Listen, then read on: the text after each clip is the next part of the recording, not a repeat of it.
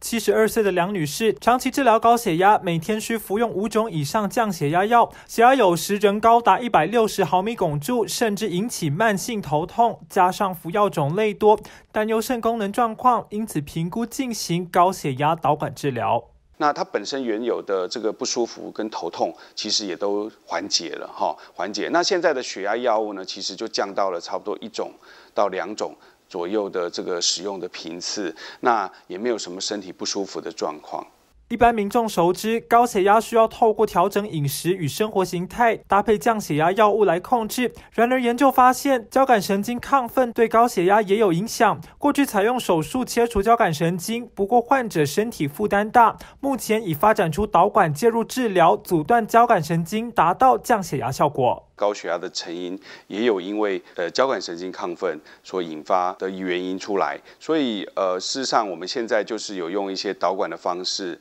来去做呃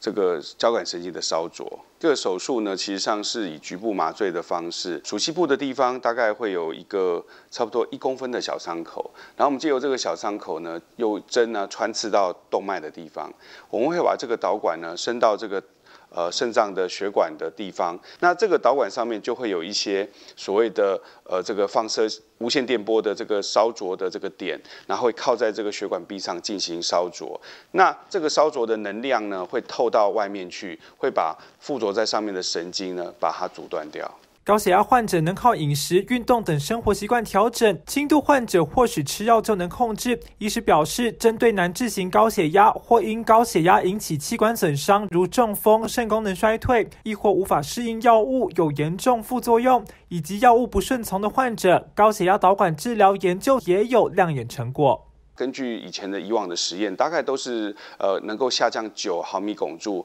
左右的一个收缩压的一个差距。那舒张压大概是五六毫米汞柱左右。那至于说在家里的量测的血压呢，大概平均会下降差不多六到七个毫米汞柱左右的差距。高血压导管治疗有机会让程度轻微的患者停用高血压药物，像是糖尿病及肾脏病等肾功能不全的患者，术前需谨慎评估。大部分患者治疗目标是控制血压、降低药量。提醒患者，冬日血压恐波动大，应检视生活形态，吃天然少盐的食物，确保睡眠、压力正常，并规律服药，说不定有机会调降药物。若遵守了也难以控制，高血压导管治疗也会是另一种选择。记者田木生、蔡月红。台北采访报道。